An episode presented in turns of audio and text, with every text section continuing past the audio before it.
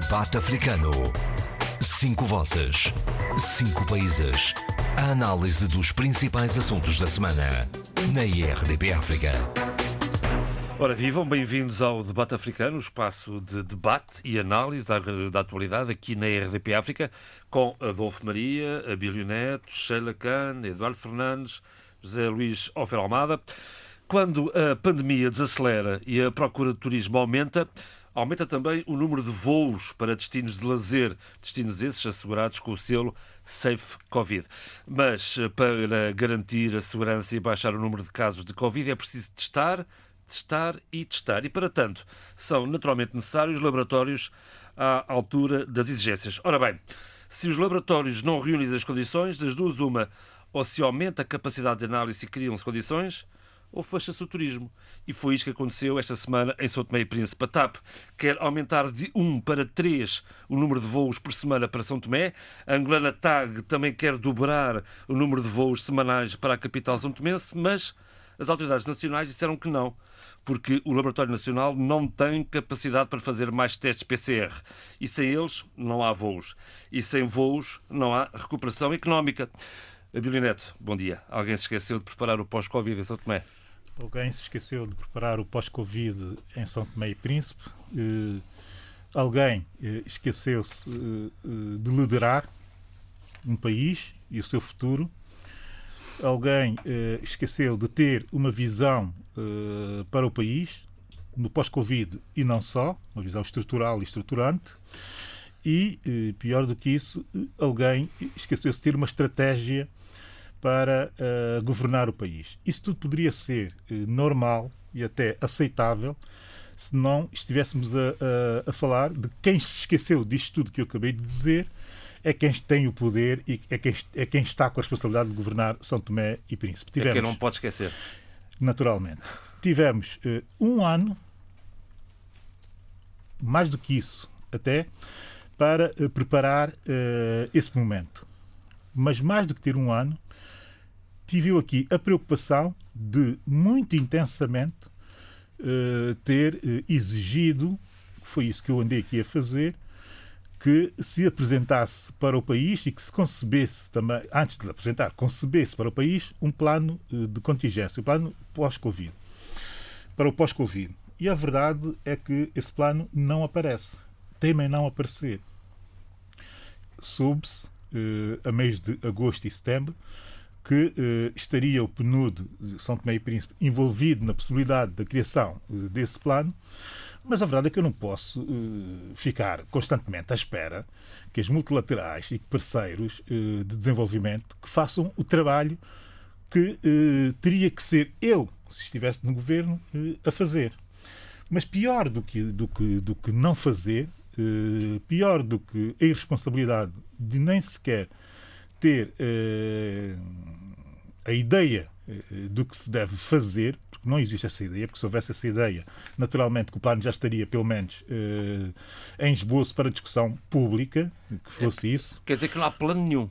Não, não há plano nenhum. Vamos lá ser claros e, e objetivos. E tanto não há plano nenhum, e, e, e, o que me choca no facto de não haver plano nenhum é, é, são duas coisas. Uma, que é a abordagem habitual dos poderes eh, é São Tomé e Príncipe, mais o poder caracterizado pela atual configuração do poder, eh, que é, eh, em absoluto, ficar sempre na expectativa e na passividade de esperar que outros façam por nós aquilo que nós estamos obrigados a fazer.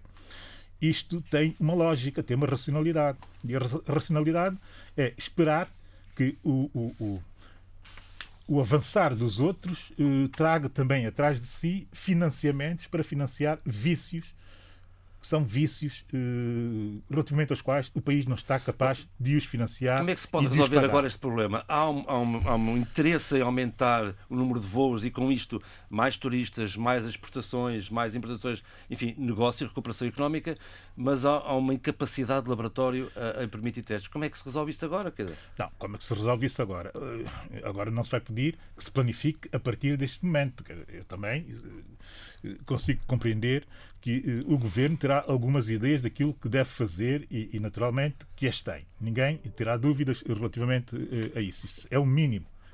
Agora, o, o, problema é ser capaz de implementar. E como implementar? Eu tenho uma tese, que é a tese também que tem muito a ver com o perfil de quem está uh, no poder, que é a tese da incapacidade de ser agente, a incapacidade de agenciar uh, decisões e, de torná-las e de torná-las próprias, torná-las nacional. nacional. Uh, como existe essa, essa, essa incapacidade, o que vai acontecer é esperar que algum parceiro de desenvolvimento, nomeadamente Portugal, que eh, nos ajude de alguma forma a, a salvaguardar eh, o futuro próximo e a salvaguardar a nossa recuperação económica pós-Covid.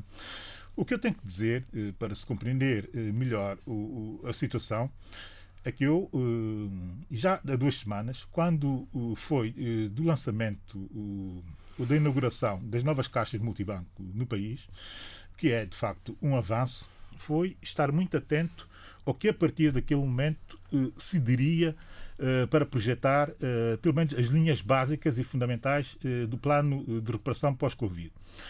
E, e, e, devo dizer que fiquei absolutamente espantado quando ouvi o primeiro-ministro do meu país, o Dr. Jorge Bom Jesus, referir-se eh, à inauguração das novas caixas multibanco como fazendo parte do plano de recuperação de, de recuperação e de resiliência eh, de São Tomé e Príncipe. Essa frase, recuperação, plano de recuperação e resiliência. Eu já ouvi isso em é, qualquer lado. Eu já ouvi.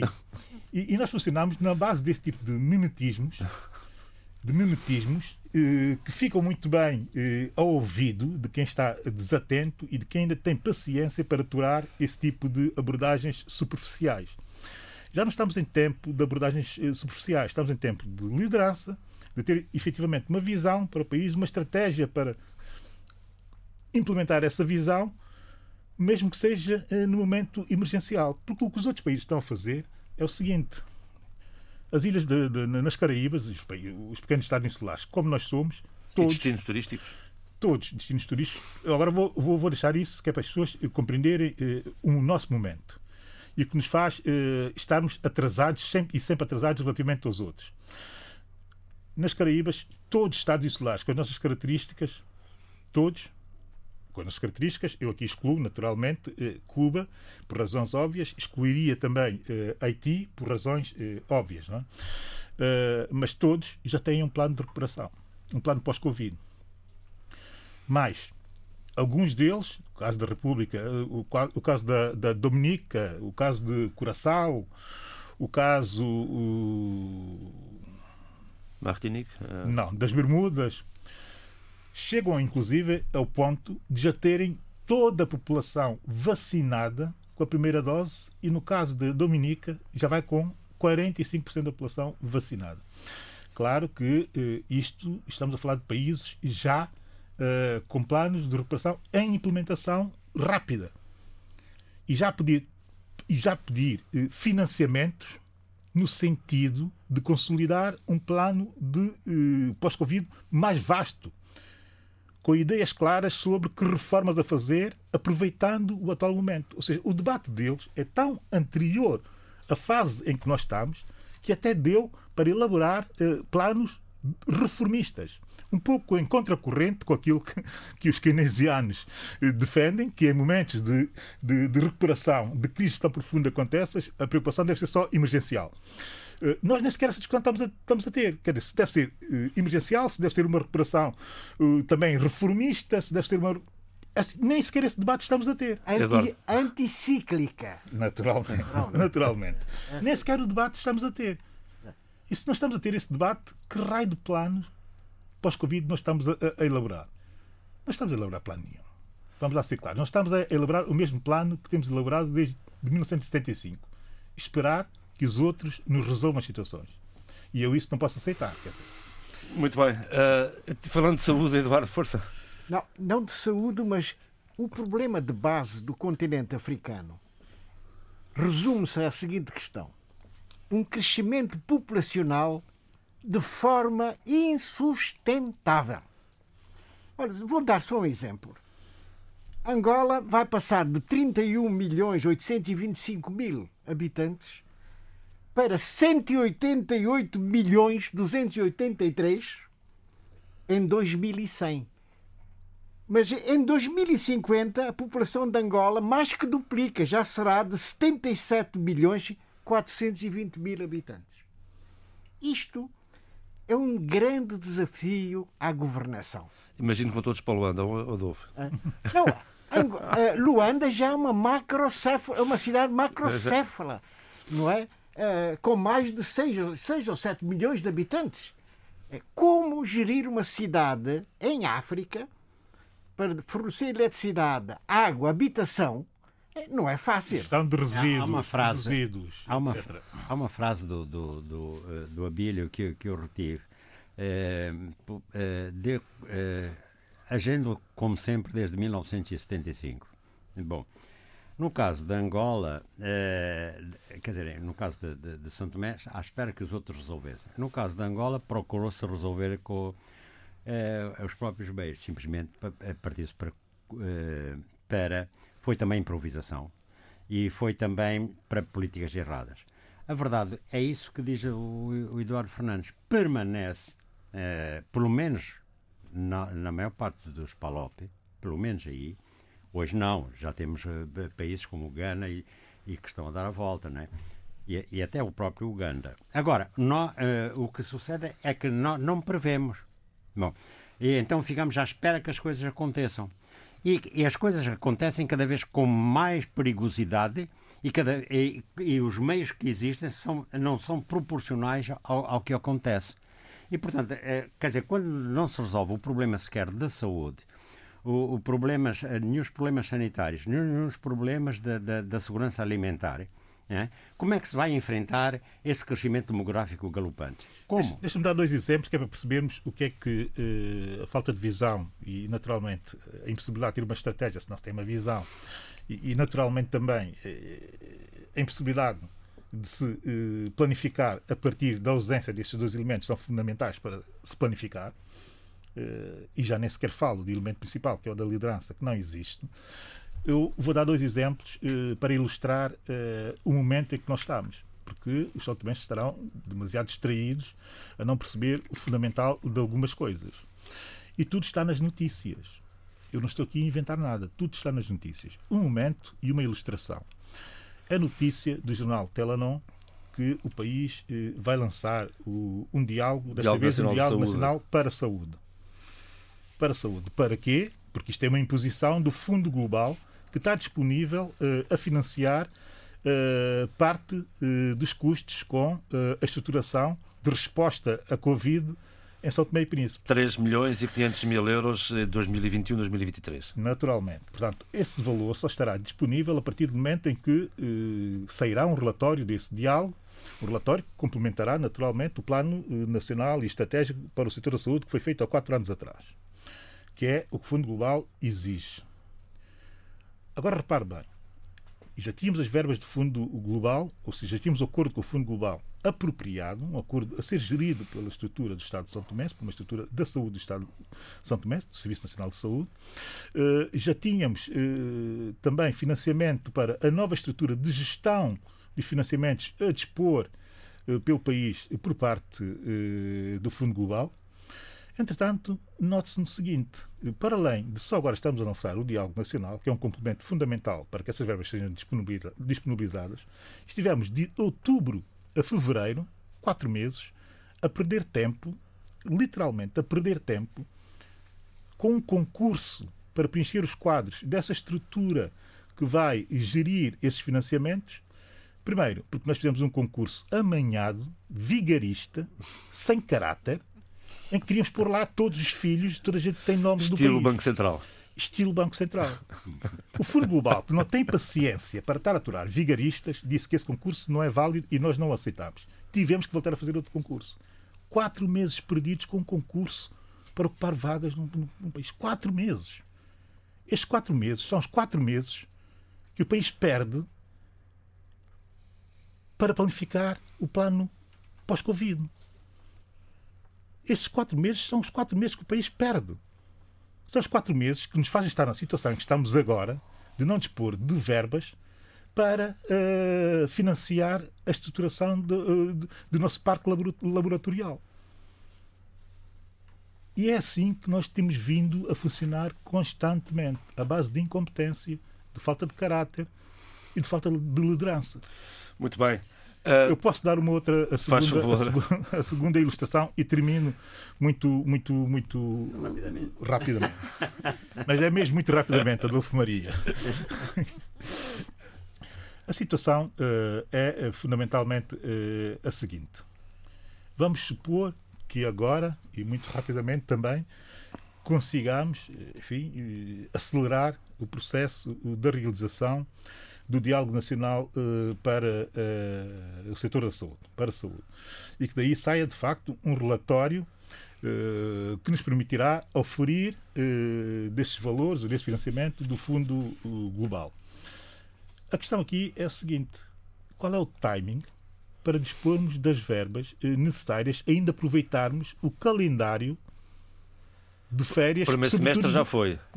O calendário de férias, sobretudo dos nossos principais emissores que são os europeus, que estão a desconfinar aceleradamente. Lá está, o laboratório não, não dá resposta à, à demanda, como se diz, ao, ao pedido de aumento de agora, voos agora, de, de, de incremento Agora, de repara, repara, João. Neste momento, em termos de procura, de procura internacional para o nosso destino, sem que nós tivéssemos mexido uma palha, mas tudo por coincidência, eh, estamos a ser bastante bem promovidos. Eu ainda ontem recebi de Espanha, de uns amigos espanhóis, eh, altamente eh, eh, bem, bem, bem informados, mas também muito estimulados e, e, e, comovidos até, e disponíveis para viajar para São Tomé e Príncipe. Porquê? Porque num dos programas de maior audiência na televisão espanhola, programas de viagem, não é? Planeta Calherra, Uh, uh, já vem anunciando que um, na, na, sua nova temporada, que começará agora em maio, que um dos destinos mais extraordinários que visitaram foi São Tomé e Príncipe. Particularmente o Príncipe, imagino. Também. E fez essa viagem ainda uh, em janeiro deste ano. Já, em, para, já em plena levando, crise de Covid. Exato, levando para São, arriscando também claro. bastante, levando para São Tomé uma personalidade, uma atriz famosíssima em Espanha, colocou-nos nos principais meios uh, de informação uh, espanhóis agora, nessa altura. E agora o laboratório Portanto, não tem capacidade. Está... Eu, na próxima semana, vou naturalmente contactar. Isto é absurdo. Um... É um absurdo. É um absurdo. E é, e é, desse absurdo que nós vivemos. Naturalmente, eu chego aqui e, e, digo o que acabei de dizer, alguém vai ficar mal disposto. Mas a verdade é que a má disposição de pessoas incompetentes é o que menos me preocupa. E é o que menos tem que preocupar o país com incompetentes não tem que haver preocupações. Com incompetentes, tire-se da frente. Sheila, o que é que tem a dizer sobre isto, já agora? Uh, eu não queria passar, bom dia, não queria passar à frente do Adolfo. Uh, eu estava a ouvir com muita atenção o, o Abílio e assim como o Eduardo. Uh, eu queria só chamar a atenção para uma, uma questão que eu acho que era importante trazer para esta discussão. É que, embora o Abílio tenha falado dentro do espaço de Santo Tomé e Príncipe desta incompetência e responsabilidade e incapacidade de previsão e de antecipação. Hum. Mas, por exemplo, no caso de Moçambique, olha, esta semana foi uma coisa interessante porque vimos uh, foi a vacinação de jornalistas, o que, o que é muito bom, porque jornalistas são uh, uh, agentes humanos que, que se movem, que têm uma mobilidade enorme, tendo em conta a sua, a sua profissão mas também vi imagens assustadoras no momento de, de, de que estamos a viver de, de pessoas em público, no espaço público em Moçambique, sem máscara. E por mais que haja este cuidado das organizações, das entidades uh, governamentais, principalmente os profissionais de saúde, se também não existir ao nível do cotidiano uma consciência do que se está a passar e uma cidadania em prol de proteção do, de, si, de, si, de si como indivíduo e do outro, uh, este desfazamento, este divórcio, este fosso vai ser sempre insuperável. E eu acho que era importante também trazer esta questão, e que eu trago sempre quando falamos do questão da Covid e da proteção, é preciso também perceber que há um, um discurso uh, político, há um discurso de, de, de, que vem dos profissionais da saúde, que é extremamente bem validado e bem explicado e justificado, mas depois, ao nível da, do mundo humano, da sobrevivência do cotidiano, em que as pessoas defi, de, definem as suas vidas por, por, pelo bocadinho que conseguem nesse dia para comer, para sustentar as suas famílias, nós vemos que essas mensagens não são uh, respeitadas, não são absorvidas, nem são interiorizadas. A pergunta aqui é: o que fazer também perante estes desafios? perante o teu tema que tu tanto gostas, uh, Abílio, que é a cidadania. E que não é uma cidadania só de elite, mas é uma cidadania do cotidiano. E é uma cidadania em que tu vês pessoas que dizem: sim, sim, eu sei que há o Covid, sim, sim, eu sei que tenho que ter Só cuidado. aos outros, não é? Mas eu esqueci-me da máscara em casa. Eu perdi a máscara. O que é que tu vais fazer? O que é que o Ministro da Saúde e os seus profissionais de saúde vão fazer perante este tipo de comportamentos? Vão agir, vão atuar uh, em termos de agressão, vão pegar nos, no, na força policial e castigar a população e a população depois reage, logicamente. Estamos depois aqui a, a, numa cadeia de pequeninas ou grandes violências diárias que muitas vezes não temos capacidade de dar resposta. E eu implico sempre isto no meu pensamento porque eu vejo estas imagens que me preocupam. Implicas bem. Deixa-me dizer-te que implicas muito bem. E a pergunta que tu fazes, que é uma pergunta que, eu, que não me custa nada responder, uh, tem uh, duas camadas. A primeira camada tem que ver com a responsabilidade de quem está na governação de liderar no sentido, primeiro, da exemplaridade. Isto parece-me básico uh, e óbvio.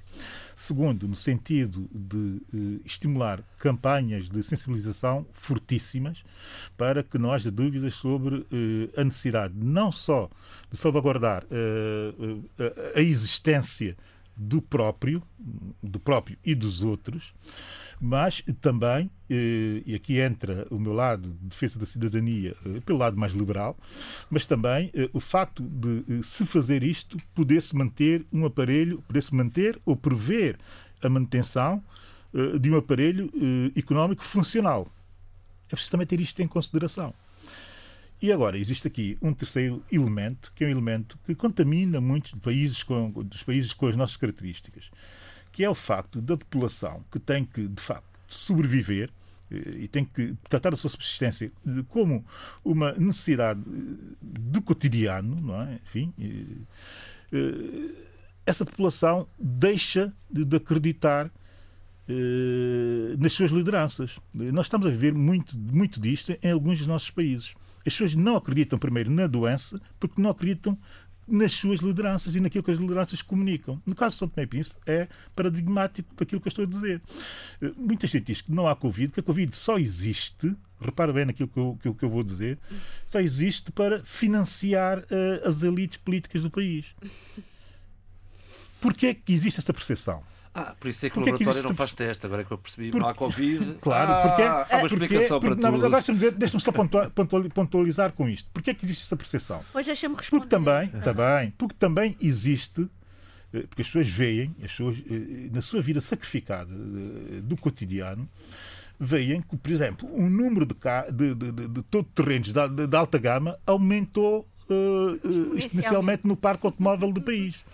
Quer dizer, quando necessitamos uh, uh, de prudência, de contenção uh, e também de boa gestão, de racionalidade, o que as elites fazem é, no momento em que entra dinheiro emergencial no país, aumenta-se uh, o, poder de compra. o poder de compra. o poder de compra para o, para, e para a capacidade de proteção, porque um carro novo e um topo de gama sempre protege mais que um vira-latas, não é verdade? Portanto, Sheila, aquilo que estavas a dizer faz sentido, mas é preciso também contextualizar. Deixa-me só Sheila. dizer uma coisa. O Zé Luís também está aí, uh, vem a seguir. Hein? Eu Força, só vou Sheila. dizer isto que eu. E eu estava a contextualizar e penso que contextualizei com, com o exemplo que dei, mas eu quero dizer o seguinte: esta percepção que tu fazes de que tu falas é uma, não é uma percepção do momento, é uma percepção que já existe e que se tornou ainda muito mais escandalosa e muito mais uh, uh, uh, intrusiva ou intromissiva no, nos nossos olhares e no nosso dia a dia, porque uh, aquilo que tu chamas o povo, os cidadãos que vivem uh, não de regalias, como os nossos queridos deputados da Assembleia da República de Moçambique, mas que vivem de, de do seu ganha-pão, do dia a dia, percebem e apercebem-se que, que, que, as, que as desigualdades se mantêm, que o nível de vida aumentou com o Covid, Exato. A semana passada em Moçambique houve uma greve dos transportes públicos e havia gente que, teve, que tinha que percorrer uh, os seus caminhos para trabalhar uh, a pé, outros tiveram que apanhar outros transportes públicos. Vamos ver aqui uma coisa. Uh, são camadas e camadas de frustração, camadas e camadas de experiência de luta, de sacrifício, perante depois um, um, outro país, olha, vou usar aqui a tua expressão, o país dos nossos, o, país, o, meu, o nosso país, país deles. e o país deles, que o país deles está cheio de regalias, está cheio Exato. de proteção. Porquê é que eu vou e eu também, se calhar, eu vou-me colocar, que eu acho que é um problema de, das nossas vidas atuais e dos nossos tempos atuais, é a nossa incapacidade ou a pouca instrução que nós temos de nos colocarmos no papel do outro. E do outro que tem menos do que nós. O outro que tem menos que nós e que nos vê uh, sempre com regalias atrás de regalias e privilégios, uh, a primeira questão é: porquê é que eu me vou preocupar? eu vou, eu vou, estar, eu vou ser sempre o, o peixe miúdo, o, o, mexilhão que vai levar com as ondas todas do mar e que nem sequer me vão salgar, eu só vou ver passar. E portanto, eu acho que aquilo que estás a dizer é importante, mas também é, rele é relevante dizer que estamos a falar daqui de experiências de frustração, de luta, de desigualdade, de sobrevivência, que o Covid só veio uh, uh, aumentar, reforçar e, acima de tudo, uh, no, no, tempo e no, no, no, contexto moçambicano, e há pouco estavas a falar de contextos, uh, esta instabilidade humana, quer em Cabo Delgado, quer no centro do país, quer também ao nível do custo de vida, não, não traz qualquer tipo de, de uh, simpatia ou empatia perante estes planos de, de, de, proteção. Porque as pessoas querem sobreviver, as pessoas têm filhos, as pessoas querem ter algo no final do dia para comer. José Luís, viva! Bem-vindo ao debate. Uh, diga, diga. Não, eu prefiro esperar pelo meu tema, tenho muita coisa para dizer, não é? Então, pronto, passa a palavra. Ora bem, é sempre. Bom, uh, eh, um, fiquei assim sem rede. Bom, vou continuar. Eduardo, vamos manter aqui o tema da saúde uh, e, e, vamos a, um, uma, a questão de. que é, que é relativamente recente, esta semana, uh, de, a detenção do ex-ministro da Saúde por alegado desvio de verbas e comercialização paralela de medicamentos. Um problema extremamente grave e é, é, não é o seu ministro, é? é, é mas é, o, ato, o, o, ato em si tem sido reincidente ao longo dos anos na Guiné-Bissau.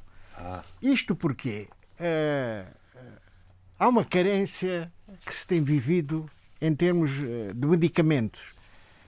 Além da carência, existe o problema dos preços especulativos que as farmácias algumas legais, outras ilegais, uh, praticam no mercado, sobretudo da, da capital.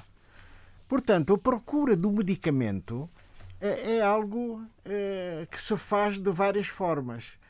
Vai-se ao mercado oficial e, e, às vezes há dificuldade em, por causa dos aprovisionamentos da, da existência de, algumas, de alguns tipos de medicamentos recorre-se, em última instância, aos hospitais, aos estoques que existem nos hospitais. Isso em detrimento depois dos doentes, eh, por vezes, que estão internados eh, nesse mesmo hospital. Isto é uma prática recorrente há muitos anos. Não há que não é nada, não é uma novidade hoje. Só que agora há mais escrutínio. Portanto, vivemos de facto já a imprensa eh, relativamente livre pode ir apontando aqui e acolá onde é que estão as falhas ao nível dos, dos serviços básicos e a saúde é um desses serviços básicos. Portanto, eh, essa é uma questão extremamente grave. Era preciso que todos, eh, todas as atividades farmacêuticas da Guiné formassem um consórcio para importação de medicamentos. Arranjassem um armazém central de, de, de, de medicamentos, por forma a beneficiar, em primeiro lugar, do preço. Portanto, a, a quantidade baixa, o preço, baixa, baixa o preço. Segundo, a segurança de aprovisionamento. O país, o país muitas vezes vê-se numa situação de, de, de, de falta de, de, medicamentos essenciais uh, para socorrer a sua população. Portanto, eu acho que eh, esse, esse, esse aspecto uh, da, da, da, existência de, e a inexistência, muitas vezes, da, dos medicamentos deve merecer, por parte do novo Ministro da Saúde, uma atenção muito particular. E mais, é preciso vigilância, inspeção ao circuito das farmácias. As farmácias, há muita farmácia até ilegal, que não tem condições de funcionamento por falta de frio, por falta de higiene, de condições de, de, de, básicas. básicas. E, portanto, é preciso, e eu solicito, peço encarecidamente que o novo Ministro da Saúde tenha um olhar muito atento para essa, para essa questão. Mas o ex-ministro António Delna é suspeito não só de, de, de, de, importação paralela de medicamentos, mas também de desaparecimento de verbas dos centros de saúde do leste do país. Exato. Isto é, é... Num país tão pobre e tão carente, como é que ainda é, um ex-ministro, é, na qualidade de ministro, pode fazer desaparecer dinheiro dos centros de saúde? Exato. Não é, não é, não é a primeira vez essa, essa questão dos medicamentos a escassez dos medicamentos em países relativamente pobres como a Guiné-Bissau uh, tem suscitado de facto a, a, tentação a tentação de se de se completar com com, com os recursos eh, existentes na, nos serviços públicos, nomeadamente no Hospital Central de Bissau, o Hospital Simão Mendes, e para poderem fazer negócios ou, em muitos casos, abastecer as farmácias. As farmácias. Isto é extremamente grave. Não é? é preciso que a nossa Polícia Judiciária esteja atenta, esteja atenta e que, ao nível, ao nível hospitalar, se faça o controle muito atento aos, do, inventário. do inventário. E como se isto não bastasse, em Gabu, imagine-se, ainda foram roubar 12, 12 espumas. Espumas. É uma coisa que custa 5 tostões numa, e, na, na, na, Feira de Safim, caramba. Exatamente. Como exatamente. é que é possível roubar 12 espumas? Bom.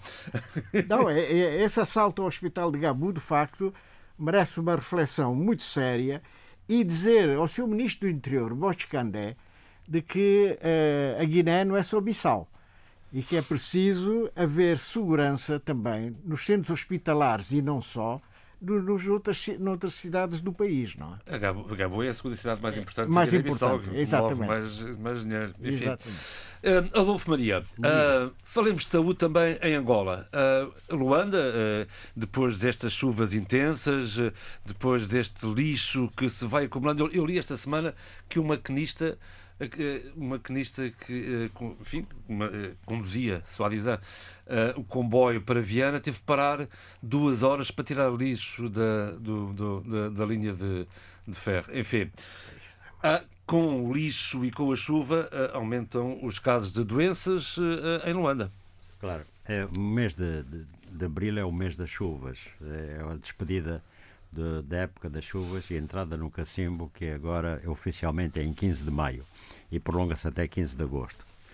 Uh, a verdade é que toda uma série de problemas estruturais não foram resolvidos uh, e a tentativa de resolver alguns, como por exemplo criação de eh, bacias de, de recolha de água, não é? De, de, quer dizer, de grandes espaços onde de, de escoamento, assim como também valas e pontões, tudo isso foi por água abaixo. Foi por água abaixo, possivelmente por má, por má construção, ou, ou pelo menos um projeto inadequado.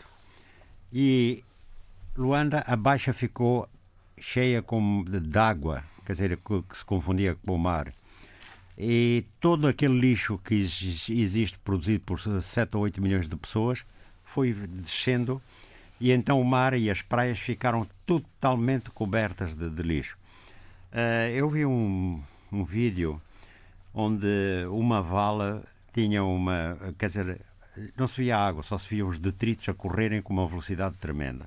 Bom, e é claro que depois isso fica, a água fica, fica para fazer mosquitos e tudo isso. E então eh, há um surto de diarreia que não é conhecido, que não, não é noticiado, mas que a imprensa se fez eco disso, por exemplo, o Novo Jornal, eh, eh, porque, por exemplo, no Hospital do, do Geral dos, dos Cajueiros estavam a ser assistidas 200 crianças por dia ou uma semana. Bom, a questão que se põe aqui é que possivelmente haverá também um surto de cólera. Hum. Bom, e isto enquadra-se naquilo que nós estávamos a falar aqui desde o início, né?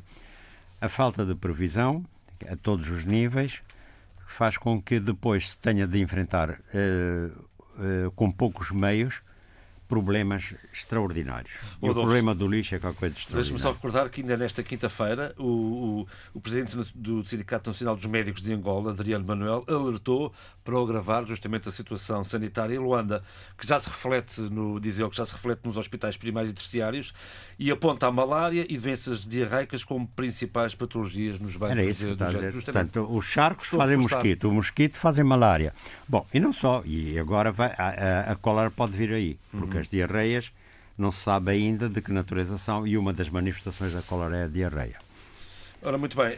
A situação de Luanda, uh, cá está a notícia que lhe falei há pouco que o maquinista do comboio de caminho de ferro de Luanda que foram obrigados a descer a máquina para retirar, ao longo de duas horas, enormes qualidades de lixo que impediam na zona de Viana a passagem da locomotiva. É que ninguém Incrível. calcula, ninguém calcula. Vocês sabem que é uma, é, o lixo já se acumulava. Depois, é, esse lixo deixou de ser recolhido durante um mês ou dois meses. E depois veio a chuva empurrou isso.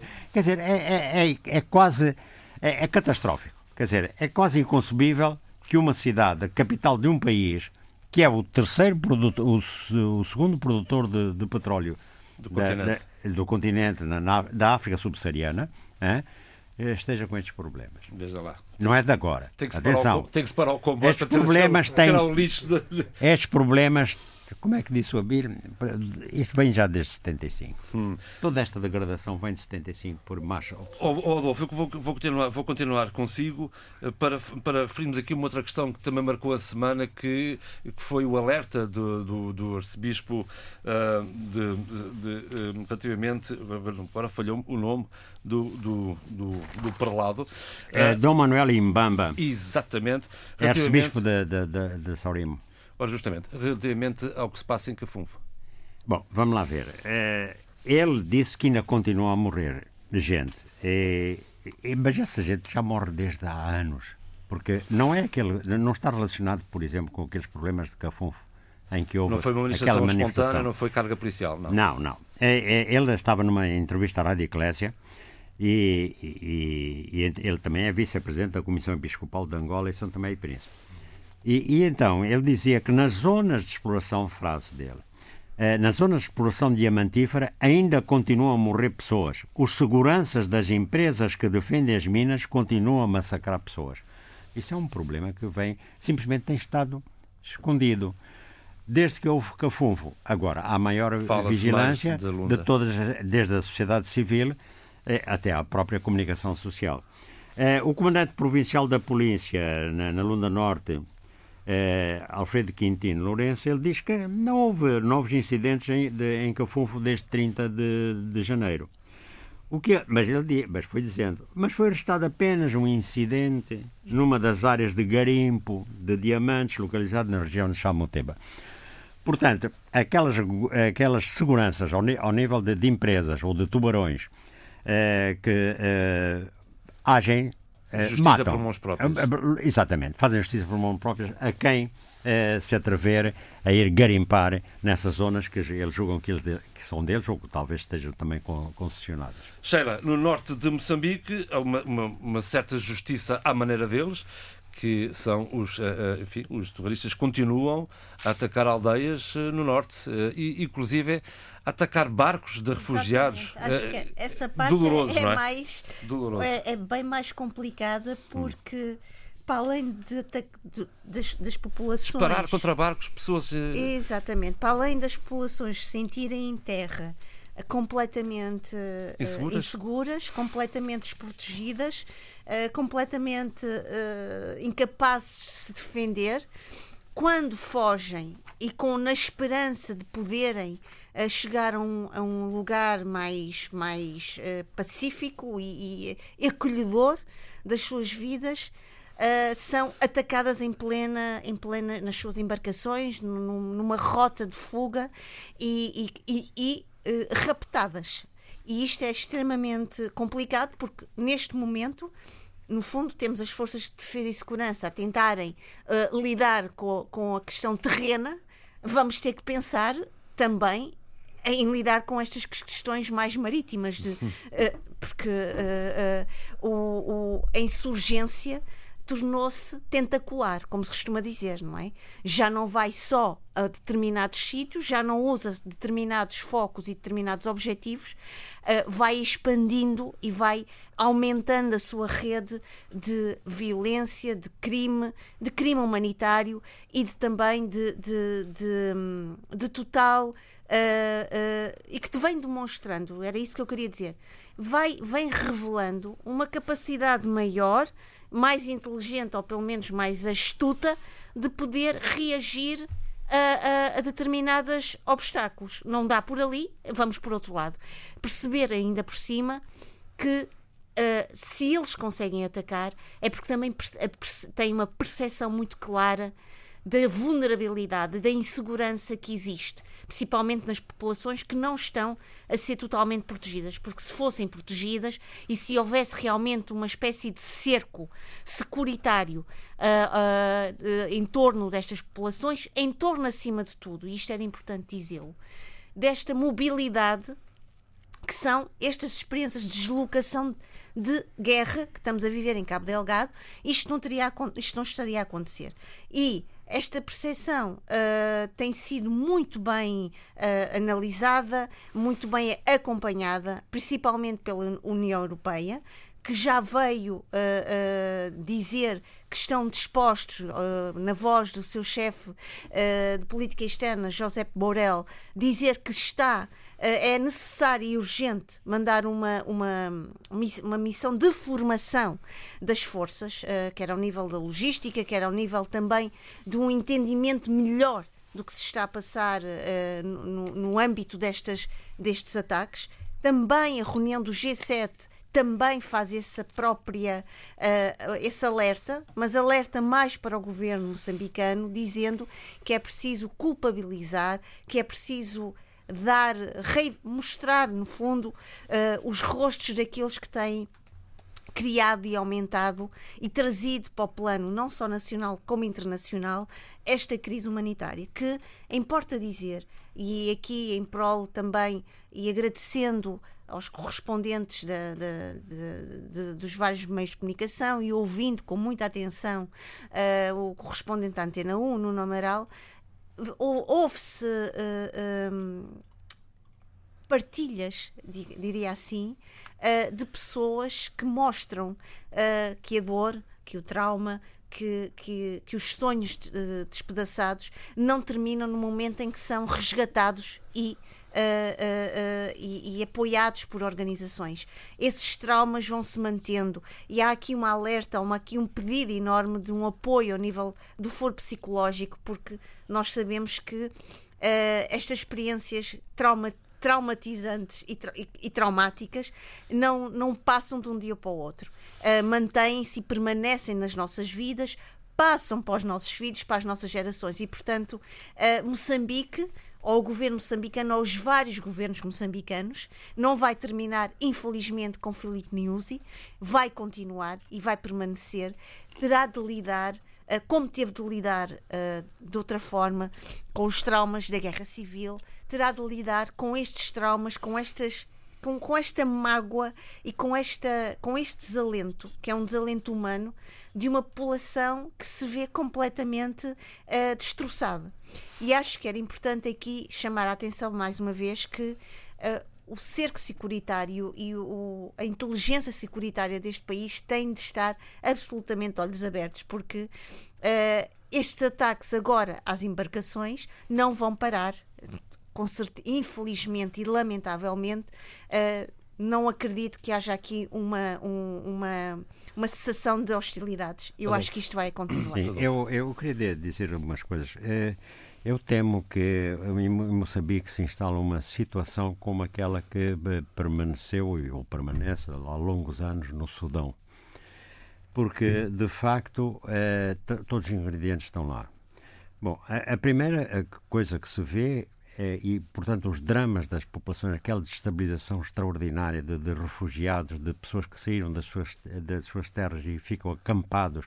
É, é, Já são mais de 700 vivendo, mil. Exatamente, vivendo, vivendo de, de, dos sacos de farinha, do, do bocados de leite e de esmolas, e que, portanto, e depois se cria realmente toda uma destabilização extraordinária, societária extraordinária.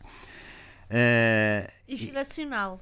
E, e geracional, claro. que é aquilo depois, quer dizer, há miúdos que crescem, nascem e crescem já na, na, nesses campos de refugiados. É uma coisa terrível. Agora, uh, e, isto, e, e, eu digo que se temo porquê? Porque o que se nota aqui é que tudo isto foi preparado pela insurreição. E a insurreição foi-se preparando. Ela tem uh, grandes fontes de informação, se calhar mesmo uh, dentro do poder ela, ela foi se adaptando às várias circunstâncias e, e está sempre à frente. Quer dizer, uh, o governo moçambicano rea, apenas reage, ele não prevê. Ele não, não, não, porque não foi apanhado de surpresa, quer dizer, uma surpresa que se pergunta como. Surpresa como se realmente já havia indícios desde há três anos ou mais no terreno. Para lá, de, para lá e havia indícios de que, de, dessa insurreição, porque todo o terreno estava ali fácil para ser trabalhado pela, pela insurreição, dado o, o, descaso em que o governo eh, moçambicano tinha deixado. Portanto, isto é, é, é, é terrível. Sim, senhor. E eu não vejo, não vejo possibilidades do governo uh, moçambicano uh, dominar essa insurreição rapidamente. Muito longe de, disso. Diga, diga, Sara. Complementar isto que eu estou a dizer com uma, um tema que a mim me. Eu vou ser sincera e vou ser muito uh, desagradável, que me enoja. Uh, como é que num tempo em que estamos a viver este descalabro humano, num tempo em que Moçambique recebe uh, dos vários uh, espaços geopolíticos do mundo apoios para a recuperação da dignidade humana, nós vemos o governo a, a renovar e a corroborar e a aprovar regalias para os deputados. Para os deputados. Regalias que eu tive atenta, a, eu ouvi uh, na noite informativa cada cada item dessas regalias e é absolutamente escandaloso. Eu até disse, eu, eu pensei, eu, eu gostava de ser uh, uh, deputada da Assembleia da República de Moçambique neste momento. Não gostava nada. Eu não gostava não tinha, não tinha estômago para isso. Tinha, Eduardo. É Obrigada, Adolfo. Não tinha, não tinha. Eduardo. Acho simplesmente, olha, o Abílio tem uma expressão que eu vou usá-la: chunga. Desrespeito ah, é? total. Está a apoiar assim o Abílio com as suas expressões. Tenho, Eduardo, Eduardo queria também falar sobre este só tema. dizer rapidamente Diga, isto. Acho isto, e agora estou a falar muito a sério, como ser humano. No momento em que eu vejo pessoas na televisão uh, completamente uh, o olhar vazio, que perderam pessoas, a viver de, de, de escassos uh, uma escassa capacidade em termos de alimentação, em termos de segurança. Uh, de, eu vejo pessoas a dizerem que sim, que merecem, que acham que é válido, que é legítimo uh, este tipo de, de regalias. Quando Uh, o salário mínimo em Moçambique são 4.500 miticais da função pública. Isso é coisa para quanto em euros? 60, eu, eu tinha aqui 64, eu vou já dizer. 60 e poucos euros, está só um bocadinho. Não precisa, 60, não precisa de um cêntimo. Tá, não, está aqui, está aqui, 64 euros. Tá Isto é vergonhoso. Eduardo. Simplesmente vergonhoso. Eduardo Fernandes, vamos fechar esta e, primeira parte. E vergonhoso também na Guiné-Bissau em que eh, o salário mínimo anda nos 70, 70 e poucos euros mês, eh, aquilo que eh, está a acontecer com a distribuição de recursos na Guiné, feitos à margem do Orçamento Geral do Estado, e é preciso sermos muito claros nessa matéria. O Orçamento Geral do Estado é uma lei E é todos os recursos do Estado, em princípio, só podem ser despesados através do Orçamento Geral do Estado. Portanto, tem que ser rubricas orçamentadas, primeiro. Mas, mesmo assim, terá que levar, levar, digamos, o carimbo. Do Conselho de Ministros. Não, não, da, do Tribunal de Contas. Contas. Do Hum. Tribunal de Contas. Pois bem, mesmo assim, o despesamento é feito ah, sem regras. Sem regras algumas. Distribuição pura de recursos. Afetos, afetados a pessoas, a dirigentes, mas sem quer norma. Isso é extremamente grave. Quer dizer, W- Extremamente grave. www.rtp.pt barra RDP África é por aqui que pode eh, ouvir e aceder ao debate africano em qualquer altura, em qualquer lugar e é para lá que seguimos em podcast para abordar a atualidade em Cabo Verde. José Luís, viva. Eh, três semanas depois das eleições, está ainda por constituir o governo. Há nomes eh, de quem se fala já. O maior partido da oposição, a PICV, predador nestas eleições, ainda não definiu o seu futuro. José Luís, como é que estão as coisas aí na, eh, em Cabo Verde relativamente ao pós-eleitoral?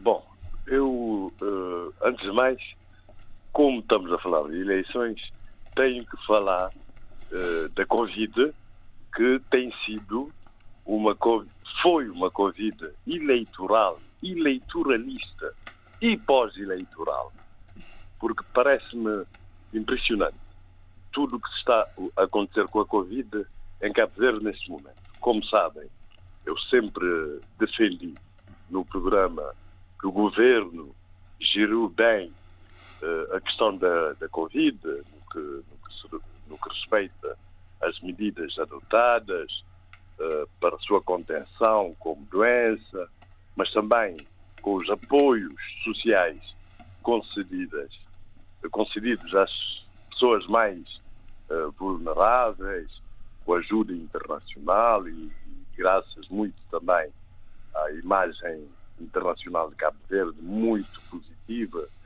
e a disponibilidade imediata dos nossos parceiros, mas eu creio que tenho que mudar de opinião, porque a pandemia con- continua e, e a gestão, na minha opinião, no período eleitoral Foi desastrosa. foi péssima, foi péssima, foi péssima. E as razões, na minha opinião, e isto tem que levar necessariamente a uma revisão constitucional depois de termos o novo Presidente da República. A razão é essa. Uh, já se sabia, portanto, não foi nada de imprevisível. Já se sabia que em período eleitoral há uma tendência para o aumento da disseminação da Covid por causa das aglomerações, da- das coisas típicas das campanhas eleitorais. Teve-se essa experiência nas eleições autárquicas. O próprio primeiro-ministro disse que reconheceu isso e disse que tem que se corrigir isso, mas não se corrigiu. Não se corrigiu com consequências catastróficas. Neste momento, eh, Cabo Verde está no pior período da Covid desde que começou o surto. Eh, Desde o mês de abril, portanto, estamos a viver o pior período da Covid. E, na minha opinião, eh, a razão fundamental reside no seguinte. Obviamente que o governo não quis eh, adotar medidas para não constranger, eh, constranger o eleitorado e não criar má impressão eh, no eleitorado, erroneamente, na minha opinião. Porque, na minha opinião, uma das razões que levou à vitória do MPD nas eleições foi porque as pessoas seguiram o, o slogan de campanha do MPD, votaram no seguro, exatamente porque a Covid tinha sido relativamente Bem bem gerida. gerida Sim, anteriormente. Portanto, e, e acreditaram, eh, portanto, no- na conversa do governo que dizia que o PICV era negacionista da epidemia. o que, Na minha opinião, não corresponde à verdade. Eh, e então, o que é que acontece? o governo, eu acho que se o governo tivesse adotado as medidas que adotou agora, no período pós-eleitoral, ganharia ainda mais consciência do eleitorado, porque o eleitorado ficaria a pensar e a convencer-se que o governo se preocupa com, com, com eles, eleitores, e com a sua, com a sua saúde. Portanto, o, o, o grande erro que, eh, portanto, houve um eleitoralismo erróneo, erróneo na minha opinião, mas o grande em Cabo Verde, neste momento, é impotência do Presidente da República, é, é mesmo impotência a palavra certa, do Presidente da República face à, à epidemia, por uma razão simples, é que contrariamente, não estou a falar de Angola e de países com regimes presidencialistas, nem da Guiné, que é o próprio Presidente da República que nomeou uma alta comissária para, para o combate à Covid. Estou, eh, a falar, por exemplo, do caso de Portugal. Contrariamente a Portugal, em que o Presidente eh, declara, por exemplo, o, o, o, o, estado, o estado de emergência, isso no período pós-eleitoral, porque de, declarado estado de emergência não pode haver eleições, como se sabe, não é?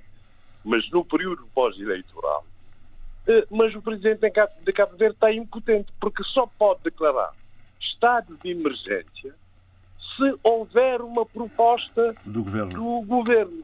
Enquanto que em Portugal o presidente da República ouve o governo e o parecer do governo nem sequer tem que ser e os partidos políticos também representados no Parlamento. Não é, não é vinculativo o parecer, nem tem que ser nem tem que ser positivo, tem que haver, não tem que haver uma proposta prévia do, do governo. E o que é que aconteceu?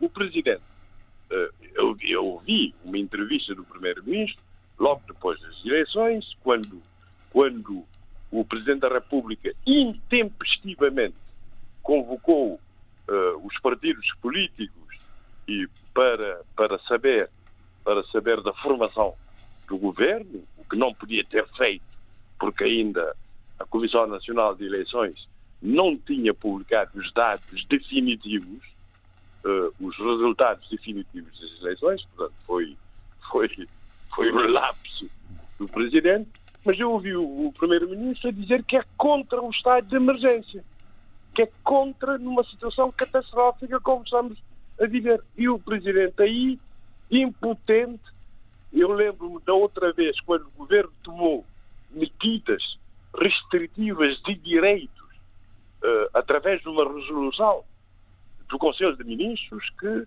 teve que intervir a primeira-dama num artigo, né, a chamar atenção para a Constituição e etc. E o governo lá se convenceu a submeter uma lei, uma proposta de lei à Assembleia da República.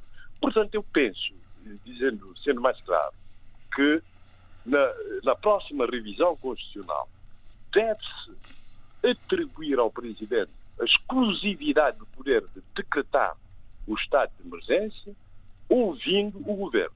Obviamente, eu seria também a favor de uma lei de emergência uh, sanitária, como se propõe, como se propugna em Portugal, em que o Presidente da República teria poderes. Porque, mesmo para a declaração do estado de calamidade. Portanto, no âmbito de uma futura lei de emergência. Porquê? Porque o governo é parte interessada nas eleições. Estou a falar, portanto, durante o período eleitoral, a campanha eleitoral. O governo é parte interessada na campanha, na, na campanha eleitoral. E, e, e, e por isso tem que haver uma entidade imparcial e de confiança que é o Presidente da República, que tem que tomar medidas que o governo se recusa a tomar por intuitos eleitoralistas.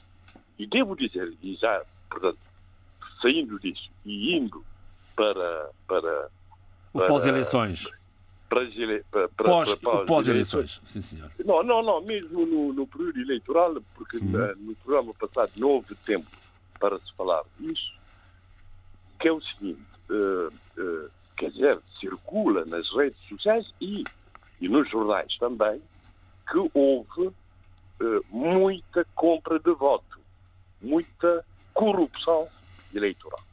E eu até lembro-me que tinha dito, uh, reagindo aos elogios internacionais face à democracia cabo-verdiana, que, portanto, que a, a democracia cabo-verdiana teria os defeitos e os vícios de democracias consolidadas. É um mundo de opinião, depois de ler e de conversar e de ouvir uh, várias, várias opiniões sobre o que se terá passado. Portanto, há coisas ainda. Foi apanhar surpresa, não, sabia, não, de, não estava à espera. De, de, sim, sim, sim, sinceramente, de democracias de países subdesenvolvidos, mas sem aquelas partes notoriamente péssimas que são, que são a coação direta ao voto, os conflitos pré-eleitorais e pós-eleitorais, as guerras, essa coisa. Não existe em Cabo Cabo Verde é tudo muito subtil, como também é São Tomé, né? Portanto, existe uma coisa que impressiona, porque, porque uh, constrange uh, a liberdade de voto, aproveita-se da miséria e da vulnerabilidade das, das pessoas para, para, para, para, induzir o seu voto num sentido noutro. Já, já, já eram conhecidos vários casos de retenção de passaporte, quando se sabe, por exemplo, que um eleitor vai votar no adversário, eh, portanto, fica-se com, com, o documento, né? Para que esse eleitor não não possa vá, votar. Não possa votar e assim não, não, não atribuir o seu voto. Ok. Depois seria preciso provar, provar tudo passado, isso, não é? Só pelas redes sociais casos, não é suficiente. Houve no passado casos conhecidos até de roubo e fotografias de sacos de cimentos uh, transportados por veículos. Não, é que nós temos aqui em Portugal também é isso, não é? O Valentim Lourenço servir eletrodoméstico. Frigoríficos. Ah, não, e nos Estados Unidos também, qual é isso? Quer dizer, são, o, o, não põe em causa o processo geral, creio eu. O que aconteceu agora é muito, na minha opinião, muito grave, porque, como sabem, uh, em Cabo Verde e em processos democráticos, eleitorais democráticos, as entidades públicas estão obrigadas, portanto, à imparcialidade. Quer dizer que nunca, durante o período eleitoral, mesmo depois da marcação das eleições, já falamos disso várias vezes, nunca eh, as entidades públicas, ministros, diretores gerais, etc., devem utilizar os serviços públicos para obter qualquer vantagem para os respectivos partidos e candidatos. Uh, claro que depois, em campanha, agem como militantes e como dirigentes. E devo dizer aqui também que o corpo diplomático está completamente abrangido uh, por essa norma. Uh, portanto, o, o, estou a falar, diplomatas não podem estar em campanha. E um presidente da Assembleia Nacional pode estar em campanha? Pode estar em campanha como, hum. como, como, como, presidente, como presidente, como militante e dirigente partidário. Não pode utilizar os serviços da Assembleia Nacional. Está certo. Eu, eu, eu, eu fiz esta é pergunta, não foi inocente a pergunta já agora. A, a pergunta não foi inocente porque, uh, os, uh, porque estou a falar de, de, de, de Jorge, Jorge Santos, Presidente da Assembleia Nacional, que esteve em campanha uh, não, ativa. Ele esteve como Presidente da Assembleia, isso é diferente. Como, e como militante do MPD. Tudo bem, não estou. Não... não, não, em pré-campanha. Ele é militante do MPD, esteve em Santo Antão como sim, militante sim, mas, do MPD. Mas, mas pronto, mas está, e fala-se dele. Funções. Pronto, mas é a, verdade, a questão que eu queria colocar era outra, Zé Luís. A questão que, que, é, que eu queria colocar é, é outra. do MPD pode, não, na minha opinião pode. Não pode em pré-campanha aparecer com a custa da Assembleia Nacional em visita ao círculo eleitoral como deputado e como presidente da Assembleia, a custa da Assembleia, portanto, bilhetes pagos na Assembleia Nacional, ajudas de custo e estar em campanha. Isso e staff, staff, segurança, etc. De maneira Bom. Zé Luís, mas Agora, o, que, o, que eu tenho, o que eu tenho lido, li a semana passada e li este ano, é que, é que Jorge Santos. É que Jorge Santos eu não não, se vai. Não será. Santos. Não, não, eh, não, não, então quero concentrar aqui, diga lá. Eu- quero concentrar-me noutra pessoa. Então vamos embora. Que é isso? Tu não, portanto, como se sabe, durante a Covid, fez um cadastro. Um cadastro social. Um cadastro social com os vulneráveis, as pessoas eh, sem apoio, para se dar apoio a essas pessoas. E o que consta é que esse cadastro social foi, portanto, usado, portanto, usado, usado, portanto, um serviço do Estado, um, um dados do, do, do, do- dos serviços do Estado, para fazer uma série de perdões de dívida de, de, de renda de casa, das casas sociais, de energia elétrica, de água, mas a milhares de pessoas. A milhares de pessoas. Eu estou a dizer isso com alguma, não só porque, porque eu li nas redes sociais e tal, e, e nos jornais, mas porquê? Porque tendo o processo eleitoral, não tendo havido fraudes eh, no sentido, eh, no sentido eh, claro do termo, mas tendo havido esse tipo de compra de votos, o que é que o que é que o estou a falar portanto de factos reais. O facto real é que o PICB apresentou uma queixa. Repara, não meteu um recurso contencioso para contestar o resultado das eleições. Apresentou uma queixa a, a- a elencar uma série de, de dados, de dados eh, por comissão de crimes eleitorais. Sim, senhor. Está Acho que já, já falámos sobre isso. Já vamos. não, não, não, não tínhamos falado disso. Sim, Não não, acabou de falar nos últimos 10 minutos, de resto já está a falar 16. Sim, sim, portanto, sim, não- Eh, nesses 16 eh, minutos, com certeza que terá estou- falado na compra de, da compra de votos. E, e- Eh, eu registro que não quero falar de Jorge Santos, porque fala-se Jorge Santos para Ministro dos Negócios Estrangeiros do futuro governo, mas pelos vistos o José Luís não quer falar do futuro governo de, Cabo Verde. Força. Vá lá, vamos terminar então. Eh, eh, quero acabar isso. Isto, portanto, quer dizer, eh, o, nosso Código Eleitoral, portanto, prevê uma série de, de crimes, além de ilícitos contra a ordenação, que são da competência da Comissão Nacional de Eleições, aplicar coimas e etc. Há uma série de ilícitos eleitorais e, e que eu citaria dois exemplos coação ao artifício fraudulento sobre o eleitor, falsas notícias, e essas falsas notícias, por exemplo, aquela notícia que surgiu no, no último dia, eh, na véspera das eleições, a dizer que a questão do, da nomeação do cônsul honorário Falámos disso a semana passada, Zé Luís. tratado Falámos teria- disso a Não, semana a passada aqui. exemplo do, Uhum. do, do, do, que está previsto no Código Pois, Eleitoral. pois. Depois, além de. É uma falsa notícia essa de atribuir que foi um escritor de, de advogado, nesse caso do pai da Janira, a tratar da coisa, e agora há um processo de crime a correr também, eh, instaurado pelo, pelo, pelo, pelo, pelo- Ministério Público, e depois há o, eh, o artigo 311, que é fraude e corrupção de eleitor, que é a promessa de vantagem e etc., para coagir, para induzir o Sim, senhor. voto. eh, Vamos, vamos avançar no programa, José Luís. Vamos avançar no Eh, programa. vamos- agora, não falei ainda da questão do futuro do PICB. Estou dentro. Se conseguir dentro do dois minutos Sim, sim, não, estou- dos, dos estou- eu 18 que já a- leva nesta segunda parte. Eh, sim. 18, já Eu- leva 18 minutos esta segunda parte, só para ficar Portanto, registado. quanta coisa, quanto a, a governo. A, a governo, a única coisa que sei é que o Luís Correia e Silva foi, foi, portanto, foi eleito e já foi chamado, eh, já foi indigitado para formar governo eh, pelo Presidente da República.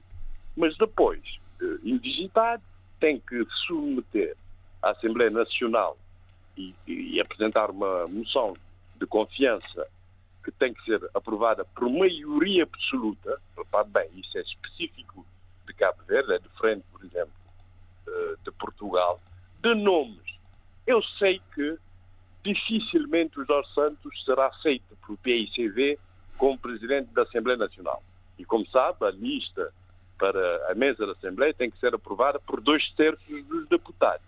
Portanto, sem a oposição, não há Jorge Santos como presidente. E como ele nunca fez parte do governo, é provável que também, já foi, que queira ser membro do governo. Ministro eu, dos Negócios Estrangeiros, gostaria, veria com bons olhos Jorge Santos como eu, Ministro eu, dos Negócios Estrangeiros? Eu não, eu não veria, não, nem deixo de ver, uh, no caso de Jorge Santos. Eu gostaria que a, a mandatária da lista do NPD, a Euridice Monteiro, amiga da Sheila também, fosse nomeada Ministra da Educação. E a razão é simples. É que ela é a favor da oficialização plena do crioulo. Como gostaria que o Abrão Vicente continuasse como Ministro da Cultura, porque, e a razão também é simples, porque ele é a favor da oficialização plena do, do crioulo. Quanto à oposição, e, é o último tema. É sim, senhor. É, o último é isso. Faz o que favor. acontece, o que acontece, todos sabemos que a Zanira uh, pediu, disse que ia pedir demissão uh, aos órgãos do partido. Acontece o seguinte, a Zanira está dentro do seu mandato. mandato ainda não pediu termina, admissão. Uh, não, o mandato. Disse que o faria, mas ainda não o fez.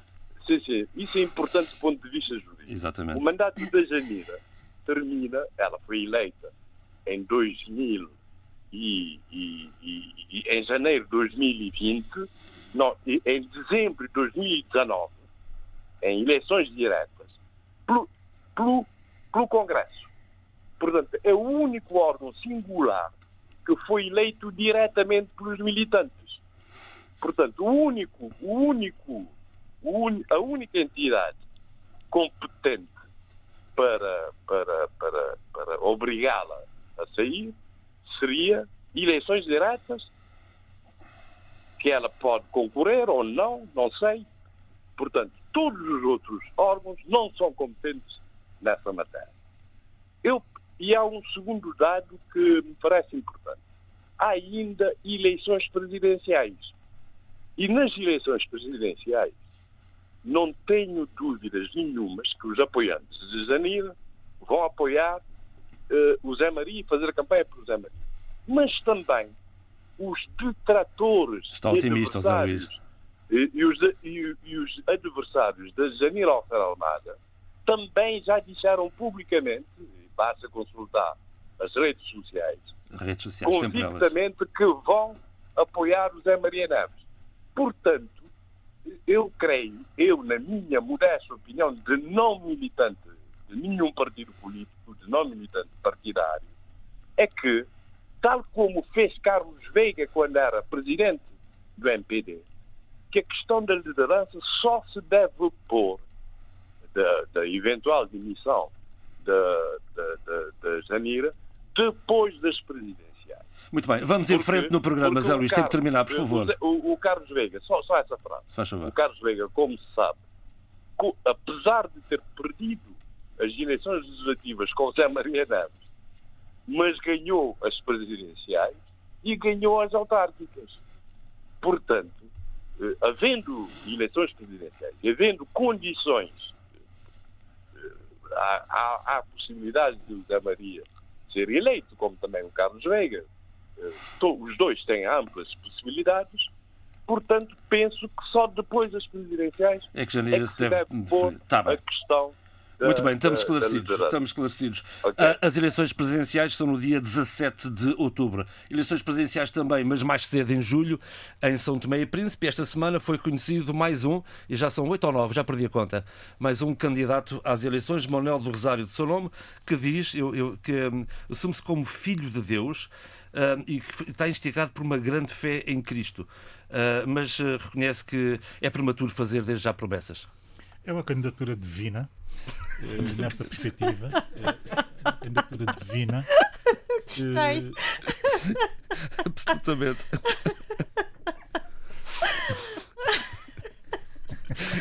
Caída do... Mas não caiu do céu, porque é a segunda vez que ele se candidata. Isso é que foi uma, oh, oh, Bill, isso é que foi uma inspiração mística. Não, não, não caiu do céu, mas saiu, Divina também. saiu da cruz. Exato. Bom, isto está, está, está on fire. Saiu O cruz. está on fire. Ah, ah, mas ah, eu devo dizer o seguinte: nas últimas eleições, eu gostei muito do trabalho do professor Rosário. Trabalho enquanto candidato, porque eh, introduziu no debate eh, presidencial, na altura, eh, uma nota eh, que eu acho importante introduzir-se eh, para reflexão coletiva, que é a, a da ética eh, no exercício do poder.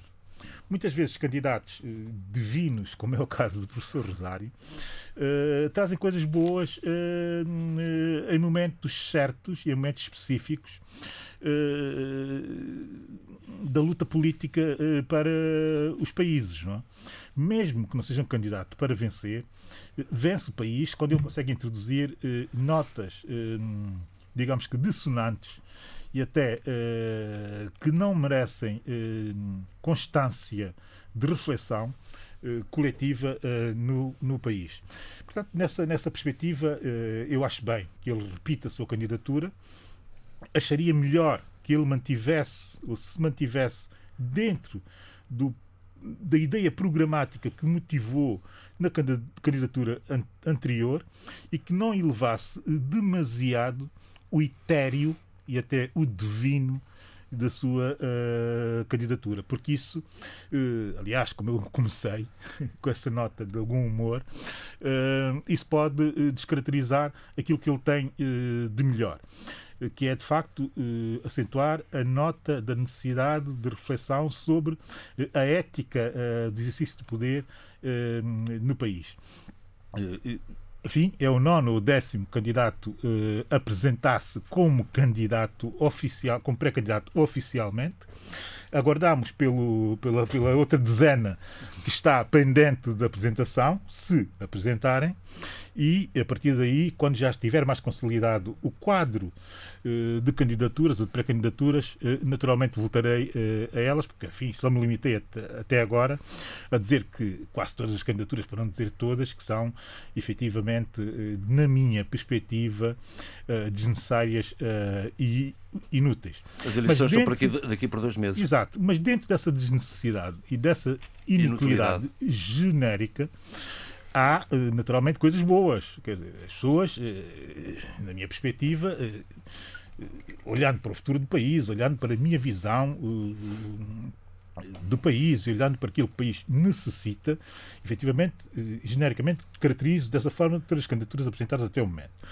Mas eh, há candidaturas melhores eh, e há candidaturas piores. E, e- e isso eu vou ter que, eh, mais tarde ou mais cedo, enfim, estabelecer aqui um quadro eh, de comparação de candidaturas, eh, qualificando aquelas que eu acho melhores e outras que eu acho enfim, eh, bastante piores e até eh, mais do que desnecessárias e inúteis, eh, diria eh, abjetas. Então, deixamos esse, esse debate mais à frente. Vamos ficar ainda em São Tomé, antes de passarmos a Angola, Adolfo, já aí vamos, para, para um tema que, enfim, para um, para um assunto que, que é talvez querido todos nós, que é uh, Albertino Bragaça, que integra uma lista de oito agraciados ao Prémio Literário Guerra, uh, Guerra Junqueiro Lusofonia 2021.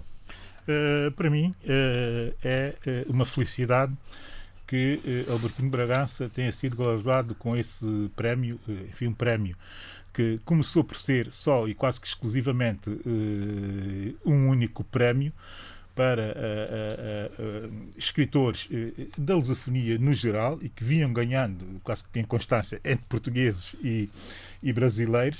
E a partir de momento, acho que a partir de 2019, se bem me lembro, eh, os- a organização, que é mais ou menos eh, dividida entre eh, a Câmara de Fecho Espada Cinta e também a editorial Novembro, eh, da Avelina Ferraz, que faz um extraordinário trabalho na editorial eh, Novembro, diga-se de passagem, mesmo na promoção das literaturas eh, da lusofonia, sobretudo da lusofonia africana, deixo também essa nota, mas no caso do Albertino Bragança, que é meu tio, eh, antes que me comecem já a, a conotar com uma certa com certo nepotismo protetor, Mas não deixa de ser já- um grande escritor. Faço já o disclosure e tu não podias dizer, não podias dizer outra coisa.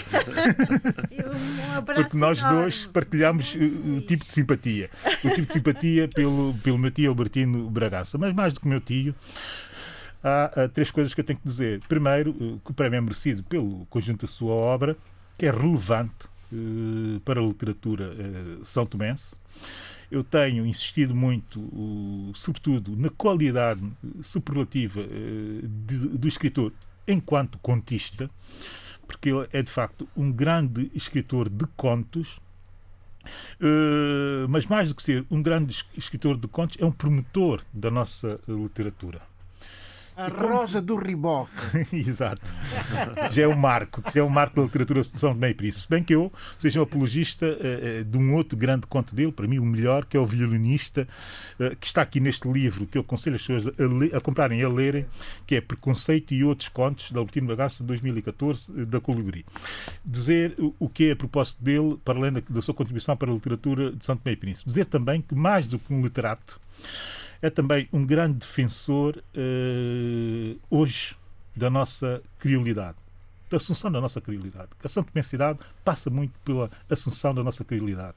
Logo, teremos que ser claros dominantes eh, da língua portuguesa ele eh, é um grande defensor da- do subir de nível da nossa relação com a língua, que tem vindo a baixar eh, considerável, consideravelmente. O trabalho dele enquanto professor de português nos primeiros anos, no pós-independência, marcaram uma geração de pessoas que hoje conseguem escrever português e bem no país, muito eh, graças ao seu trabalho enquanto eh, professor dizer eh, que, para além disso, é também um grande defensor dos nossos crioulos, sendo um conhecedor profundo da língua forro, que é, eh, enfim, a língua eh, maioritária em São Tomé eh, e Príncipe. Aqui estes dois aspectos são aspectos que marcam eh, Albertino Bragança enquanto personalidade eh, indelével da nossa eh, cultura. E depois há aqui um terceiro aspecto, que é o aspecto pessoal, que eu tenho que deixar aqui essa nota pessoal, eh, porque as coisas têm que fazer sentido quando elas também são pessoais, que é o seguinte, aqui eh, no debate africano, de forma clara e aberta, agradecer eh, ao meu tio por ser uma das pessoas que me expôs eh, a leitura, que fez de mim também um leitor.